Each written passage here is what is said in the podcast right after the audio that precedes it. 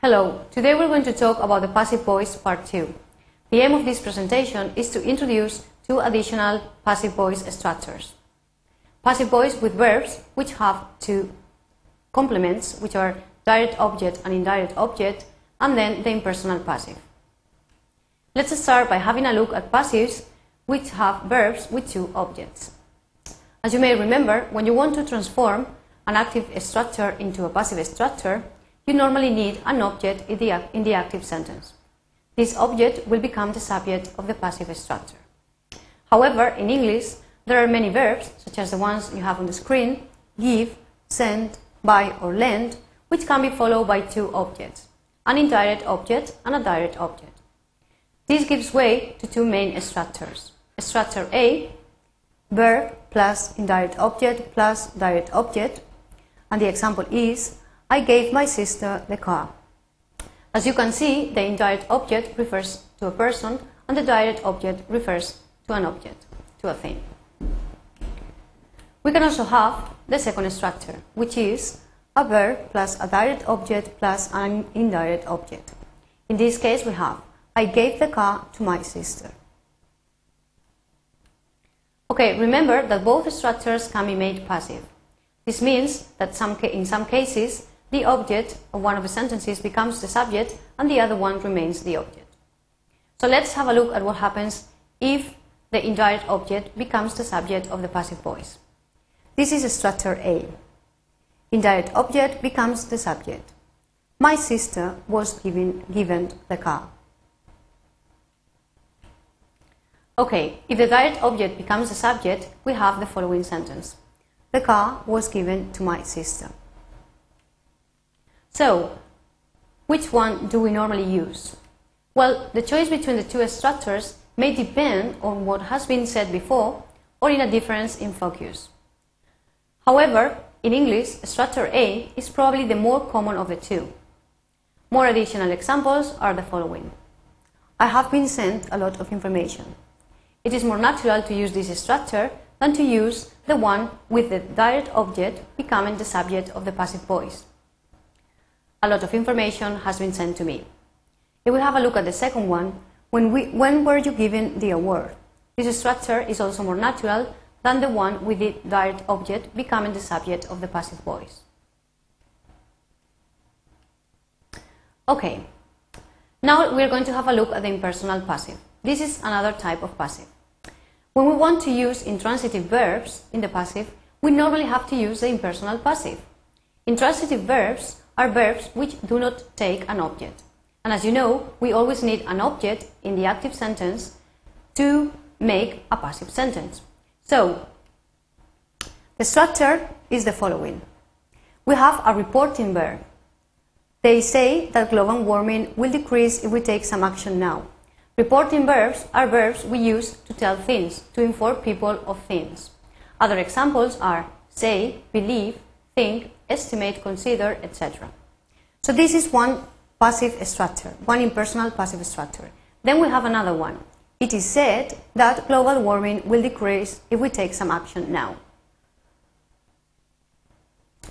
However, apart from the impersonal structures we have seen before, another very common structure in English is the following.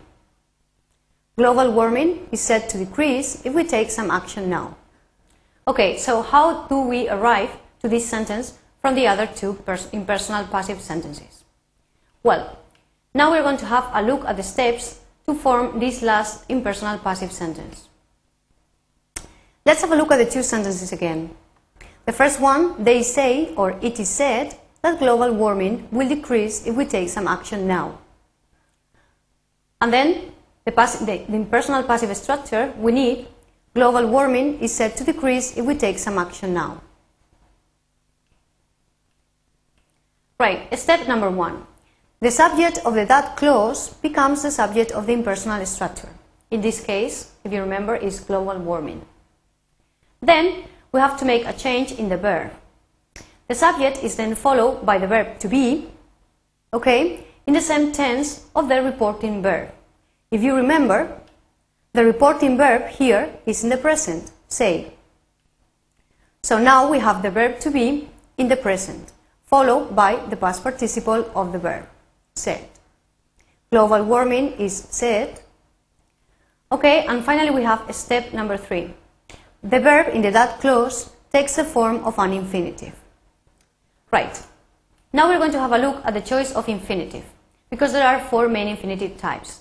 The choice of infinitive will depend on the verb tense that we have in the reporting structure.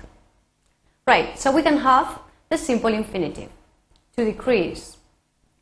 We normally use the simple infinitive when the verbs in the that clause are present simple and future simple. We use the continuous or progressive infinitive when we have present continuous and future continuous to be decreasing. We normally use to have decrease when we have the perfect infinitive, past simple, present perfect, and past perfect. And finally, we have the perfect continuous or progressive infinitive to have been decreasing when we use the past continuous, present perfect continuous, or past perfect continuous. Right, let's have a look at the following example. They state that some countries are already making a good use of renewable energies. And the, in this case, we have a reporting verb, they state, which is in the present simple, plus a that clause, that some countries are already making a good use of renewable energies. In the that clause, we have a subject, some countries, and we have a verb, are already making. So, after the transformation, the result in personal structure would be some countries are stated to be making a good use of renewable energies. As you can see, the subject of the that clause becomes the subject of this impersonal structure. Then we have the verb to be in the present simple, here, plus the past participle of the reporting verb. And finally, we have the verb are already making, which is a present continuous verb tense, transformed into an infinitive to be making a good use of renewable energies. Okay, and now let's have a look at some exercises. Exercise 1. Write the passive form of the following sentences. Pay attention to whether they have one or two objects. So remember that in English we have said that it is more natural to use the indirect object to become the subject of the passive sentence. Sentence number 1. I have fed the pigs some grain. Number 2. Some environmental groups offered the government their help against pollution in their last meeting.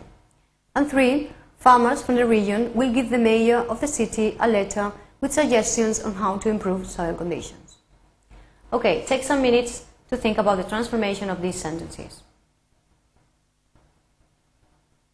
And here go the solutions. The pigs have been fed some grain. The government was offered help against pollution. And three, the majority of the city will be given a letter with suggestions on how to improve soil conditions. So remember that the pigs, the government, and the mayor of the city were the indirect pronouns in the active sentence. Okay? Direct objects remain objects in the passive structure. Some grain, help, and a letter. Now let's have a look at an example to transform sentences into impersonal passives. Okay, Write the impersonal passives from the following sentences. It is estimated that carbon dioxide emissions will be reduced by the end of this century. People believe that the use of biofuels has contributed to reduce electricity. They say that using compost in your yard has always been a good way of fertilizing the soil. Okay, so to transform these sentences, look for the reporting verbs, look for the subjects of the that clause, and then change the verb in the that clause by the right infinitive. Okay, take some, some minutes to do the transformation. Here go the answers. Number one, carbon dioxide emissions are estimated to be reduced by the end of the century. If you remember, the verb in this sentence, in the that clause, was a future tense. So, a future tense is replaced by a simple infinitive. In number two, the use of biofuels is believed to have contributed to reduce electricity. In this case, we have a perfect infinitive because the verb tense in the, in the other sentence was has contributed to reduce electricity, a present perfect tense. And finally, in the last sentence, using compost in your yard is said to have always been a good way of fertilizing the soil. Again, we have a perfect infinitive. because the verb in the that clause here was has always been. And this is all for today. Thank you very much.